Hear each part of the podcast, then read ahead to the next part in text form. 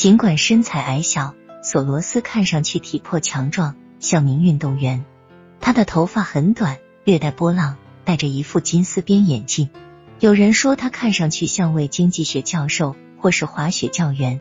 他英语说的十分地道，尽管略带一丝匈牙利口音。一位作者曾如此描述他：双眉微别，下颚瘦削，嘴唇很薄，身材魁梧，极富热情。头发很短，声音平板而略显沙哑。于是人们以为他是个粗俗的人，而且惊奇的发现他与别人毫无二致。监护人上曾写道：他看上去并不凶，样子平和，略带匈牙利口音，一派欧洲显贵的气度。前额上的皱纹是在商场上冥思苦想留下的岁月印痕，亦显露出他极为推崇的学者风范。观察家的一位作者认为，索罗斯极具欧洲人的气质。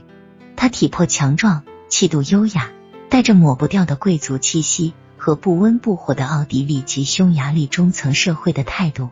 早期人们很容易的把他想象成这样：坐在维也纳一个古老的咖啡厅中。一边吸着摩卡咖啡，一边与托洛茨基下棋。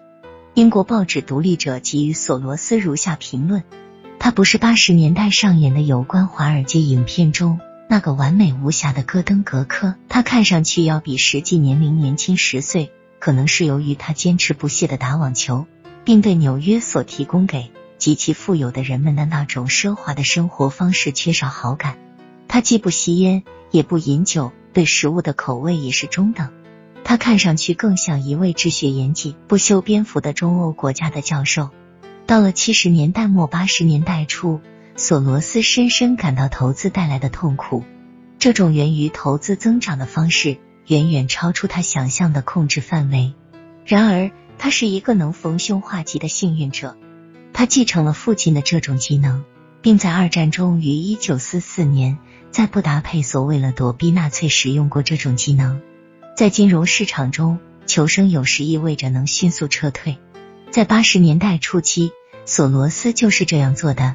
他采取低调态度，他让别人管理基金会，然后他做最终的决定。他希望从生活中获得更多的东西，不仅仅只是投资上的成功。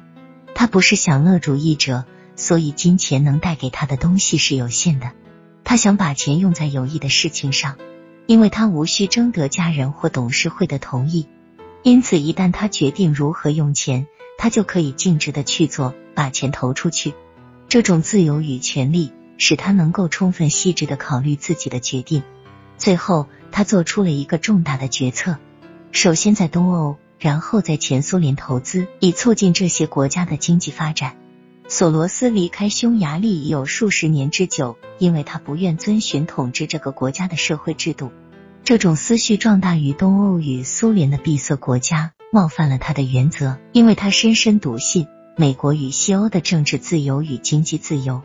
通常，一些西方政府，有时是一些私人基金会，妄图在这些国家造成凹痕。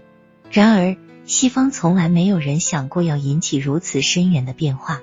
索罗斯认为自己能够接受这个挑战，正如他教自己在投资上所做的一样，他将缓慢起步，认真监察整个过程，谨慎的运用资金。他希望能开启这些闭塞国家的大门。他想利用自己的金融资产，在东欧及苏联的民众中制造影响。要产生影响且不引起怀疑很难做到，要赢得政治权威人士同意他的做法，也许并非不可能。然而，他想试一试。事实上，一九七九年在南非他就开始了援助行动，只是最终功亏一篑。然后他转向东欧，于一九八四年在匈牙利建立了一个根据地。后来，他分别在东欧的其他地方和苏联也建立了自己的根据地。刚刚在这些国家的一些地方站住脚，有点成绩，这些国家政府的怀疑与敌意便纷至沓来。尽管后来索罗斯的基金会非常火爆，到九十年代中期，他为这些基金会捐赠了几亿美元。在一九九二年和一九九三年，索罗斯捐够了五亿美元，并承诺再捐赠五亿美元。一九九三年，他给俄罗斯的捐款比许多西方政府还多，虽然他曾声称那里的形势是灾难性的。